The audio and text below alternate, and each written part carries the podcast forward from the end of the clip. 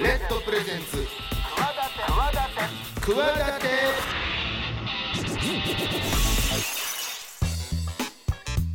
皆さんこんばんは。パーソナリティの大岩良理正史です。こんばんは。金良です。さあこの番組「企て」はですね私スポーツデザイナーでボイスアクターの大岩良理正史と起業家の金良がお送りする明るい未来企て番組です世の中の常識にとらわれない企てをしているゲストをお招きし未来への企て語っていただきたいと思います。チャレンジしている方もこれからの方も目から鱗何かの糧になるような番組になればいいなと思っております。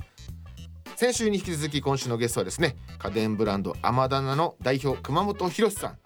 今週はどんな話を聞けるのかということなんですけど前回はあの、まあ、幼少期から社会に出るぐらいまでの話をね伺ってこっからですよ。もう独立して家電メーカーアマダナを作って野球チーム作ってみたいな好きなことをこう形にしていくという話を伺っていこうと思っているんですけども。いやーそれにしてもね春やね。もう始まりましたもんね野球も、ね、野球もね、はい。僕はあの2月3月でこうちょっとヤクルトのうんうん。あのキャンプ地行って選手のこうポスター作らなきゃいけないので撮影をいろいろしてきたんですけど、はいそれがもう那覇あ那覇じゃない浦添で撮ってはい。沖縄の。あと2軍キャンプがサイトでやってたのでそっちにもちょっと取りに行かなきゃいけない人がいたりとかして、結構飛行機乗ってねはい。那覇那覇行ってうん。戻って、宮崎行ってで宮崎から斎藤ってちょっと離れたところにあるのではい旅したな。久々にね。久々に。うん。でその後高知にも高知の球団のポスター撮影で行ったりとか、なんか羽田にむっちゃいたな。確かに。皆さんはどんな春をお迎えしてされてますでしょうか。私は旅をしていました。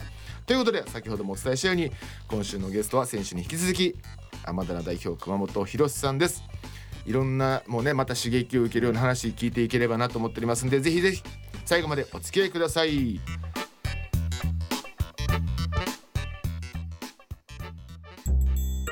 レッドプレゼンツ企て私大岩良理正史と金良雲が22時51分までお送りしています。企て会議室。このコーナーではゲストの成功体験や失敗談などのエピソードをお聞きして未来への企てを語っていただきたいと思います。先週からお迎えしているゲスト天棚代表の熊本博さんです。今週もよろしくお願いします。はい、よろしくお願いします。お願いします。あのねもう前回もかなり濃い内容でもう幼少期から大学生社会人あたりまでを聞いてきたんですけども、それだけでも十分ねもうスポーツと野球といろんなカルチャーその辺がこうミックスした人生だったというところなんですけどもさあじゃあ東芝に入社した中でもいろいろ思うことがあったと。うんもっと選択肢家電にももっといろんな選択肢があっていいんじゃないかデザインがあっていいんじゃないかということでアマダナを立ち上げるわけですよ。はい。その辺のところからちょっとつまりこうね独立してうん、これから自分のこう人生を自分で築いていくという状況になるんですけども天棚ってどどういう意味なの？天棚って天田自身は、えっ、と、もう日本語で。えっ、と、日本橋室町っていう東京にある地域があって、まあ、マンダリンオリエンタルがある。ま、日本橋室町のエリアをこれ通称これど室町だっはい、そうですそうですそうです。あそこがあるところを通称昔天棚といった地域があって、まあ漆の問屋さんとか職人さんが結構いた町なんですよ。で漆の器っていうのは、えー、と海外はその器を見てジャパンっていううん陶器はチャイナってよく呼ばれるなるほどなるほどようにいわゆるその日本の伝統的な美しさデザインといわゆる伝統的な技術テクノロジーが兼ね備わったプロダクトだからジャパンと呼ばれたと。なるほど、まあ、いわゆるデザインとテクノロジーっていうテクノロジーはすごくすでにも日本はあるのでそこにデザインというものを作って、えーまあ世界に出ていこうというまあこれから天だなと。プロだな天だなとかで。だからそんなんかなとか思ってたけど違う。甘さんの甘にお店の店ですよね。そうです。あーなるほどね。で甘だな。ああの僕も全然当時は熊本さん熊川とは全然ねし面識もなかった。普通にあのおしゃれな家電がうん。あるなと思っていろいろ見てたんですけども、うん。まさかそこから十何年経ってこんな風に お話お話しするとは思ってもいなかったですけど。当時で言うとそういうおいわゆるそのデザイン性高い家電みたいなのは本当あまりなかったって感じなんですか、全に。くなかったというかいわゆる工業製品にデザインっていう概念ってあんまりなくて。うん。でまあそのデザイナーっていうものも特殊なデザイナーというか工業デザイナーっていう人たちでどちらかというと工学部にあったりだとか、まあ美大にもあるんだけど、うん。工学部にもあるという理系でもあるという、ちょっとやっぱりあのプロダクトデザインっていう業界はちょっとやっぱまた特殊だよね。うんうんということでやっぱりそういうカルチャーと結びつきられるっていうのはちょっとまたなかったので少しファッションカルチャーアプローチで、まあ、プロダクトを作っていったみたいな感じかな。うん。このやなんかね海外のプロダクト家電とかも含めてはやっぱりかっこいいなおしゃれなっていうのがあって日本にもこういうのがあればいいのにっていうのは僕もずっと思ってて、うん。でも海外のやつっていうのは機能的に日本では合わなかったりとかうん。あとはまあやっぱ壊れやすいとかこううん。機能的にうん。足りない部分が多かったから、見た目だけ、まあ、それを我慢して見た目だけで使うか、うんまあ、機能を重視してやっぱり国産のやつ、まあ、でもあんまり見た目がなっていうどっちかだったのがついに国産でうん。見た目もいいものができてきたっうんていう結構衝撃を受けた、うん。うん。えー、そうあこれ国産なんや。えじゃあ日本でも十分うん。使うシステムになってるってことやんみたいな感じで。うん。だからやっぱり先駆けやと思う、うん。うん。言うてもそれかっこいいの作ればいいやでも簡単に言いますけど簡単なわけではもちろんないですもんね。そうですね、やっぱりその作るところから、まあ、販売チャンネルを構築するところまでっていうのは今今ほどインターネットってまだまだっていうところもあったので、今だったらねネット使えば、まあ、お客さんもつけられるし、うん。販売もできちゃうんだけどやっぱ今から20年前っていうのはそう簡単でもなかったので、やっぱそういう意味では、うん、大変だったかなっていうかまあ大変っていうか、まあ、面白かったね。そういうのはね。多分リアクションも楽しんでたんやと思う。こうやってあ「え何これこんなんできたんや」ってみんなが思ってるのを見て多分笑ってたと思う、ほらほらほらやったよみたいな感じで。あそうそうそうそう、ね。だから最初に作ったのがね実は電卓だったんですよ。うん。でそれ電卓で結構有名になったと思うんだけど、あれもあの名刺当時アマダって会社じゃなくてリアルフリートっていう会社を作ってでそれで名刺交換してたら「これ何の会社ですか?」って言われた時にいちいち説明するのが面倒くさくなっちゃって、うんもうこれですって出せるものなんか作りたいって言って配れるもの。なるほど。っていうのが電卓でポケットに入る電卓を作ったのが最初で。うんそしたらそれをなんかあの原宿のねセレクトショップの店員さんがみんな使ってくれて、うんそれで結構ひ口コミで広まってったみたいそうやっぱりあのそういうおしゃれな人たちとかはそういうの見つけるのがやっぱ早いから、うん。これがやっぱその今までの他のと違うって思ったらやっぱねそういうのを使ってくれたりとかするっていう。その他になんだろう驚く人も半分「うん。おなんだこれ」って言って引く人もいるかもしれないけども「お」っていうその驚きが同じ驚きでも乗っかる方の「これこれこれを待ってたんだよ」みたいな感じでそうやって、うんうん。っていう人がねいてね。な。うん。僕はまあもちろんそっち側やったんやけども、うんだからこう家電に限らずその後に今までデザインというものがなかったジャンルにデザインというワードが入ってくるような時代がその後まあまあ僕がやってるスポーツもそうなんですけどもプロ野球とか、んなんかそういうやつのやっぱ熊川はちょっと早かったかな、うん。早かったよねっていう。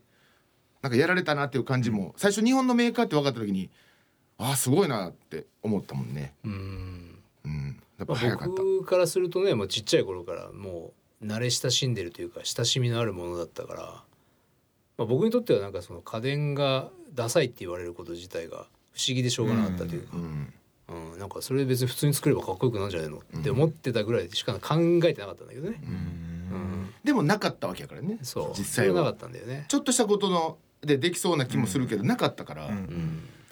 やっぱああいう衝撃やったかな。でそれでこううこれでなんですかね手応えを感じたというか、うんこの路線でいけそうだみたいなのでなんかプロダクトだったりきっかけはあったりするんですか？まあ、3つあってあの1つは、えーさっきの電卓？うん。電卓を作ってそれがまあ非常に広がっていったっていうところでブランドがどんどん認知されていった。で次のブランド認知ってあの表参道ヒルズにフラグシップショップを出したことなんですよ。ああ。の時これ何って言われてみんな。これどこの会社みたいな。地下にね。うん。教の横にあったのよ、なん。かそうそうねそうそう。そうそうね。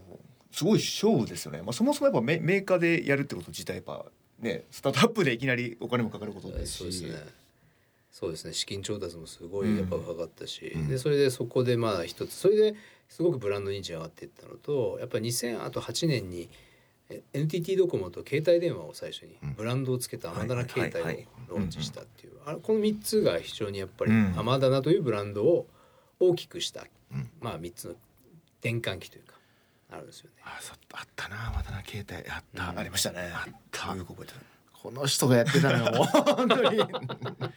まあね後から知り合った時にもう同じようなリアクションしたかもしれないけどその時も。僕は今ビールサーバーが欲しいです。ああれあれね。のはい。今。サントリーさんとやってますね。はい。うまいのよねいろんなとことこう,、うん。こうコラボするのも。ねうまいこと。はさあそんな中また全然違う方向のことをやり始めるわけですよ。東京バンバータという野球チームを作る。うん。まあ、えー前回お聞きしたように、まあ、ずっとちっちゃい頃から野球をやっていたというのがもちろんあるんでしょうけど、はい。こんな今度は自分で作っちゃえという野球チームをうん、まあ正直野球やる気は全然なかったんだよね。だから大学さまあ昨日先週かあの話をしたように、えー大学の時にもう終わったと。でまあ野球好きだから実家に全部野球道具も送り返して、うんもう一切その野球をやってたことすら忘れるぐらいの10年間を過ごし、で33の時に、まあ、たまたま野球やってた同級生とかと出会って知り合ってああ再会してねでそれで野球やってたんだよね彼らがね草野球を。で楽しそうに話するから俺もなんか野球やってたなと思って「お前もやれば?」って言われたのがきっかけで、うんそしたらなんか「うーんまあまあ」って言ってたんだけどその日眠れなくて。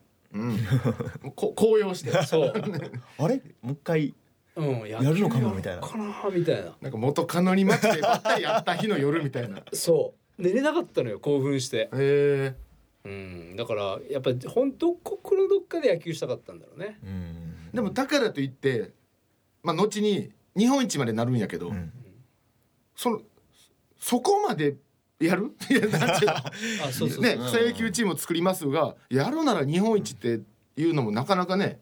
いやだからあのーまあ僕もね会社をアマダンっていう会社を作ってちょうど5年目ぐらいでまあまあなんとかやりなりそうだな会社も、うん。と思ってまあちょっとなんかふっとあのー趣味というか、なんか楽しいことやろうなってその時ゴルフやってたんだけど、だけどその野球っていうもので眠れなくなっちゃって それでやろうと。だけどなんかこうダラダラやるのはやっぱり合わない。合わないから3年間だけやろうと思って。で3年間で辞められる理由が日本一だったんですよ。なるほど。うん。実は。日本一になってやめる？日本いや日本一をあ取れなかったらやめようと。なるなるなるなるなるなるほど。うん。日本一は取れないだろうと、なるほど。やめるつもりでうん。踏ん切りつけるつもりで日本一取れなかったら決めた。3年で日本一取れなかったらやめるそれまで一生懸命やろうぜと。っなるほどなるほどていうことだったんですよ。なるほどね。はい。それで2000あれが最初立ち上げが2008 8年。年か、で2000そうですね。はい。で本当はじゃあ11年に辞めるはずだった。はい。それがですよ、やめるどころか。まあ、途中でだから、えー僕とも出会わさせてもらって、僕はもうすでにプロ野球チームのユニフォームデザインしてたのでそれをこうやっぱ鍵つけて声をかけてくれて。で辞めるどころかちょっと次ユニフォーム変えたいんだけどやってくれないっていうふうなやる気満々の感じで。いやそれだから2014年なのよ。あ最初いや。20142014に変えたの。でラリーとあれその前に1個あったよ。いやないないない。それが最初。そんな先2014なんだよ。あねこれ年表はね俺全部完璧に覚えてるから。あれ？2011にそっか。そう。2011に本当に高松宮支配第55回、これが実は福岡開催でですね。うん久留米で、えー、と日本一になったんですよ。でまさかそこで本当に日本一になっちゃってうん。そっかそっか。それでやめられなくなってそうだそうだ。で次の日本一取るタイミングが2014なんですよ。あそっか。それでか。それでだ。そうです。日本一になるんですよそこで。そうでね、はい。最後見に行った東京ドームに1対0やったかな。1対0優勝すっごい渋い渋い試合してた。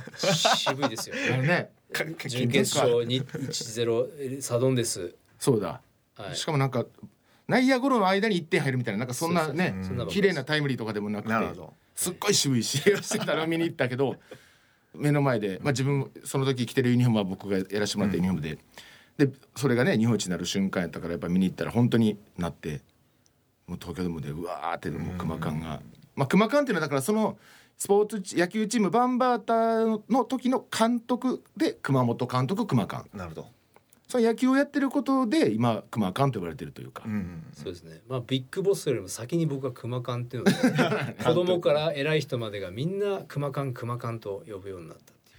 そっか。それをやるやったことでみんなからまたこうちょっとし呼びやすさも出てきて。うん、すごい楽だなと思った。だからクマカンというキャラクターを、うん。まあ、勝手に作ってくれたことを一番感謝していて、うん。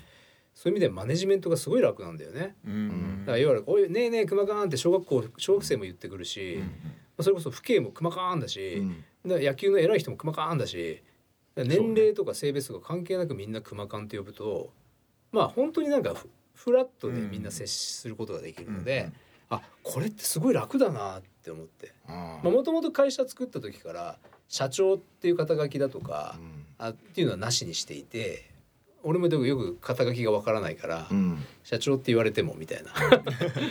会社でセールスで来て「社長いますか?」って「いません」って言っちゃうんだけど。監督ならいます。ねいやそなるほどね。それで一つこうキャラクターができて、うん。で熊、まあ、ニックネームでもあるから熊監といえばみたいな。そだそれでそのば東京バンバータ、いやこれあのまたたまこのたまたまなんやけど後につながるんやけどテーマカラーがチームカラーが緑なのね、うんうんでその後数年後にああもう緑で何の不都合不都合もないまあまあいけるやんっていうような話がね、まあ、あるわけですよ。うなぜ緑をつにしたかってチーム作った時になぜ東京バンバータっていう名前にしたかっていうと、まあ、一つは俺がまあ DJ やってて昔からちっちゃい頃からそのアフリカバンバーターが好きだったっていうことが一つで、まああとはそのなんとか例えばタイガースとかっていう名前にしちゃうんだけどまあ聞いたことのないこう違和感作ろうと思って東京バンバーターって名前にしたのとでユニフォームは、えー、とメーカーのカタログの中で一番売れない色って決めてううん。んそれが緑,、うん、緑だったんですよ、一番緑っていうのが売れない色で。なかなか確かに緑っていうものも扱ってるのもあんまないもんね。ないんですよ実は、まあ、だまあ、イコール売れないからということの売れないから売れないし。でたまたまそのタイミングで前に WBC の第1回大会をロサンゼルスに見に行った時にまあメキシコとの日本の試合を見てメキシコのユニフォームがすげえかっこよくて。そうねその後で完全に赤と緑のねユニフォーム。そうそうユニフォームを作っちゃうんだけど。あのメキシコの M を横にしてバンバータの B にしたっていう。完全に影響を受けて。あの王さんが「ビバメヒコ」って言ったあのそうそうそう、ね。その試合ですよそこから。メキオマージュでね作ってったんだけど。そうね。そうメキシコカラーっていうイメージはまあまああって、まあ、緑を結構推してるっていうのもあって。でまあ言ってしまうとそのチームが今や東京ベルディ・バンバータベルディの中のうん。野球部門のチームとしてうん。今活動してるんですけども。ベルディといえば緑ですよ。うん。言葉の意味も緑って意味よねベルディって確か。ポルトガル語で緑なんだけど、うん。そうだからバンバータにあバンバータがベルディになるよって聞いた時にえそのままいけるやんと思って、うんうん。緑のまま。チームカラーとかチームイメージを大きく変える必要もなかったしうわまた緑かみ緑やわと思う。緑から緑、ああもうようできてるなと思って、そうなんだよ、うん、ね。うん、いや本当いまだに忘れないあの渋谷に呼んでもらってちょっと相談したいことあってさって。今度あのさらっと言うのなんか今度ベルディになんのよってえ？でもどういう意味？どういう意味？と思ってベルディになる？あの？ってあの？って言うから。え？あのベルディ？本当にねあのベルディになったから。うん。で一なんていうの？草野球チームからというかこうクラブチームというか。ご自身が作ったチームが。チームが本当にこう伝統のあるどんどんどんどんこチームですもねうクラブの規模。3年でやめようと思ってたよね。さっきも言うように。そう。そっから十何年経って気づいたらベルディにいるっていう。今小学校学童軟式野球東京バンバータジュニア、うん。えー U15 東京ベルディボーイズ U15、えー東京ベルディバンバータの軟式野球の方の U15、うん。2つあるね中学が、うん。でトップチームが東京ベルディバンバータ、うん。で大阪にも大阪バンバータっていうのがあって、えーなんとカテゴリーとしてはもうとんでもない今。何回も言うけど3年でやめようとしてた人やね。そう。やめれなくなっちゃったのよ。だからやめれなくなってどうしようってなったわけ、まあその繰りね返し、お子さんまで抱えちゃったらもう無責任にはもうできないからね。できない。育成していかないといけないし。もう今もうだから10今度熊間15シーズン目ですよ。そのベルディになるっていうのはどうどういうきっかけでどういうことなんですかそれはですね、まあ、東京ヴェルディ自体が50周年を迎えるにあたって2008 2009年あ2019年に2000 50周年を迎えるっていうことで、まあ、サッカークラブから、えー総合クラブにの転換を図ろうという時に、まあ、野球カテゴリーを、えーぜひバンバータでねあの一緒ににやりたいということのお誘いを受けまして、まあそこからスタートしてあのたんですけどね、まあ、当時は実はすごい反対があって。あどこから？チーム内から。ああ。へえ。だしバンバータを今まで支えてくれた人たちも「うんうんいや熊かん。ベルディはないでしょ」と「バンバータでいいじゃん」って。言われて「それなんで?」って言ったらベルディ結構手垢ついててそんなにかっこよくないと。あの時ねちょっとね、っていうことをまあ言われたことがあって、うん。そうか。としてよく見見直したらブランドをちゃんと磨いてなかった、うん。うん。アップデートしてなかった。うん。でそういうところがすごくあってあこれは50周年を機に総合クラブになるんであれば、うん。やっぱりその野球だとかサッカーだとか、まあ、バスケだとか例えばいろんな競技に行っても使いやすいデザインシステムを作り直さないとダメだなっていうことを思って、僕自身が今度野球で入っていきながらえベルディに提案したと。うん。これちゃんとやらないと俺らいや入りにくいとうん。野球チームが。運用しにくいと。うん。だからちゃんとこういうシステム作んないとダメですよっていう話をしたら、まあ、それからどんどんどんどん中に入っていっちゃって、えークリエイティブを全部やんなきゃいけない。そうだから いろんな種目があるからバラバラではダメで、まあ、全部統一した見え方にするみたいなところも分かりやすく言うとそういうふうに話だから野球に限らずがすごいたくさんいろんなスポーツチームがまあ、e わスポーツもね。ねそれがありますし、本当にいろんなスポーツがあるんだけどやっぱり、まあ、ラリーはデザインの専門だからよくわかると思うけど、ヨーロッパで美しく見えるものとアメリカのカルチャーで美しく見えるものって実は全然異なるうん。あの美があって、うん。でそことかあと例えば日本独特の武道とかうん。そういうものを全部融合していこうと思うと、うん。結構難関なんだよね。うねらそれをちゃんと、えー一つのシステムとしてみんなが運用できるようなものを作る。まあそれ俺の方がプロだから、うんそれ入っていってそれを作り上げていったっていう感じですかね。だ野球チームで入ってくれないかってところから逆に逆提案してクリエイティブ全体を見るようになるようになると。はい、こう家電から何でもいまいちこう洗練されてされずにいたものをどんどんこうそういうシステム含めてデザインの力含めていいようにしていくよく見えるようにしていくっていうことをまあいろいろやってる、うん。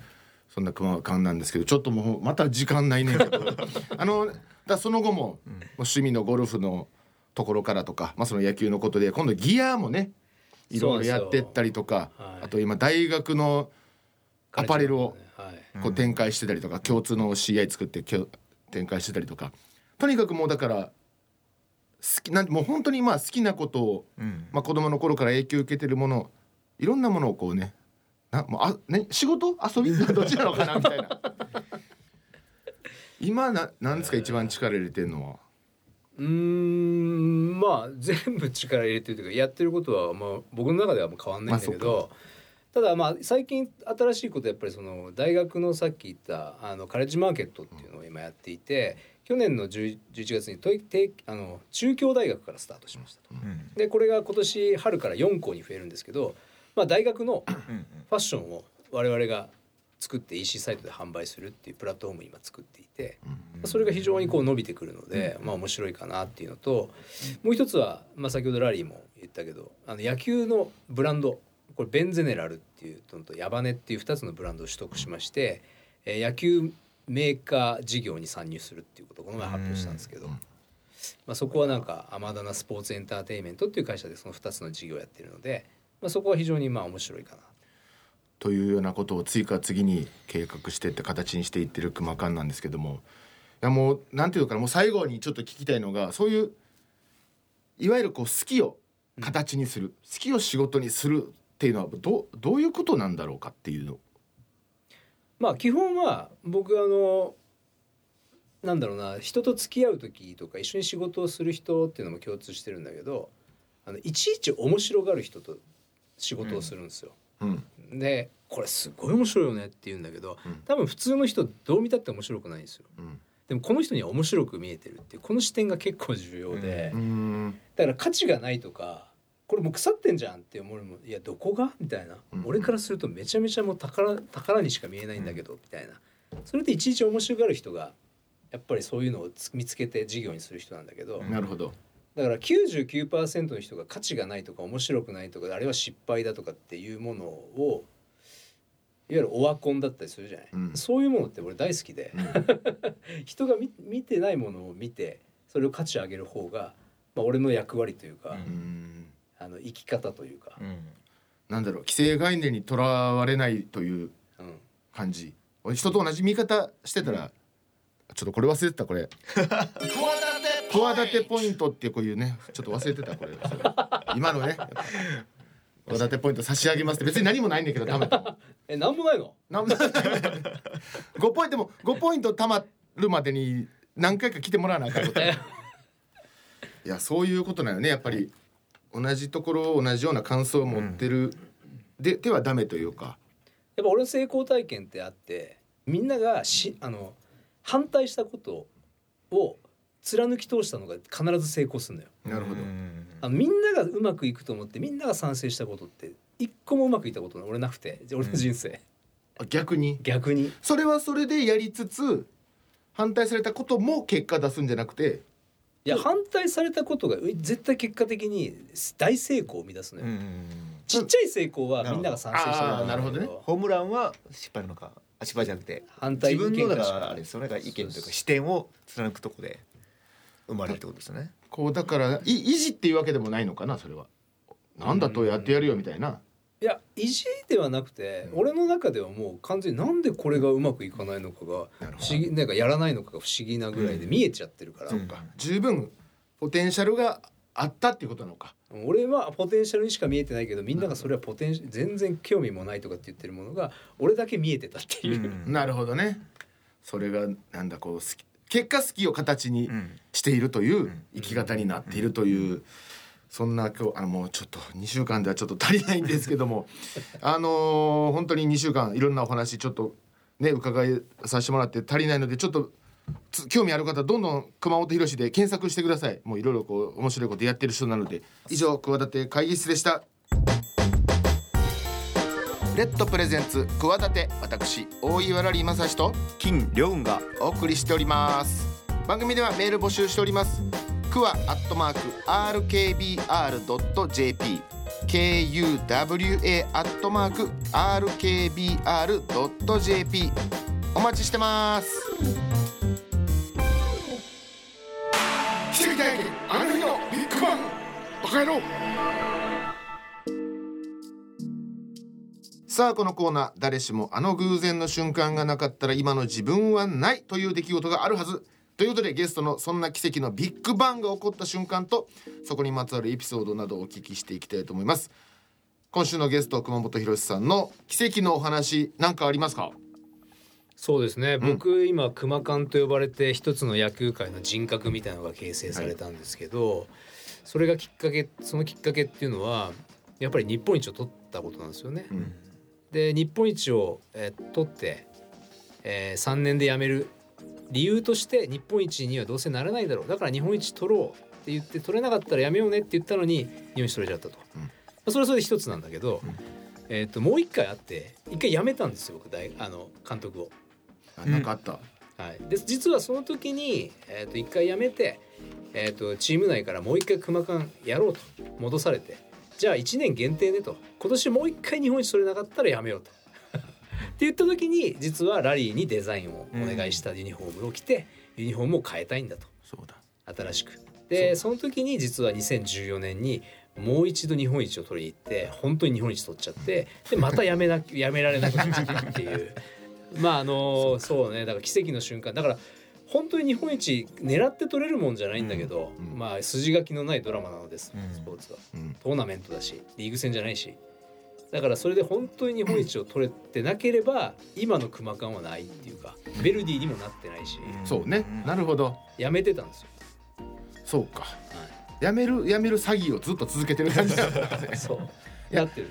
僕がそのユニフォーム最初西武やらせてもらってに西武が日本一になってでその今2014年にオファーもらったその前年に楽天イーグルスが、まあ、日本一になってその時のユニフォームとかもまあやらせてもらっててラリーあのうちもついでにそのまま優勝するよみたいなことをなんか言って今度大会ちょっとやるよみたいなことを言ってて。で本当になんか優勝したっていう、あの時が本当に嬉しかった。うん。あの時は狙って取りに行ったんで狙ったら取れるんだと。2011ってそこそこまで監督のおかげで勝ったとは思わなかった。ところが本当に監督って野球に重要なんだなっていうのは2013年に俺が離れた瞬間にめちゃくちゃ弱くなっちゃって、うん。結果としてでそこからもうじゃあこのまま解散だなっていう時にもう1年やろやるやらしてくれって言われてじゃあって言ってまあ結構監督が介入してマネジメントしてみんなでもう一回やり直そうって立て直して狙って日本一取ったんで。なるほどさまざまなねたまたま偶然あるやろうけどやっぱ野球の方を出してくるっていうね。その家電とかデザインの方じゃなくて野球の方でやっぱ出してくるのが熊感ですよこれがもうね。やるんだけどね。やっぱりねラリーだったらそっちかなありがとうございますありがとう。ございますあの昔なんかあれよある日の一日の新聞になんだっけ経済面とスポーツ面両方に載ったんだ。そなんかね。う俺だけだなと思ったんですよ、ね。日経と,、うん。えー、と日経と,、えー、と日刊スポーツかなんかに同じ 同じ日に熊監と熊本博が両日乗ったって、これは俺しかないなって思った。んないでしょうね。大谷より二刀流やから。そんな天田代表熊本さんの、えー奇跡のお話でした。さあここでね、えーもう終わっちゃうんですけども2週にわたりいろんなお話を伺ってきました。ありがとうございました本当に。またあのちょっと足りなかったんではいいつかまた続きを、また次来た時には新たなことやってるでしょうからまた続きをね、はい。伺わさせていただければなと思います。本当に2週間ありがとうございました。ありました。ありがとうございました。ということで2週にわたってお話を伺ってきたのは家電ブランドアマダラ代表の熊本博さんでした。ありがとうございました。ありがとうございました。以上奇跡体験あの日のビッグバンでした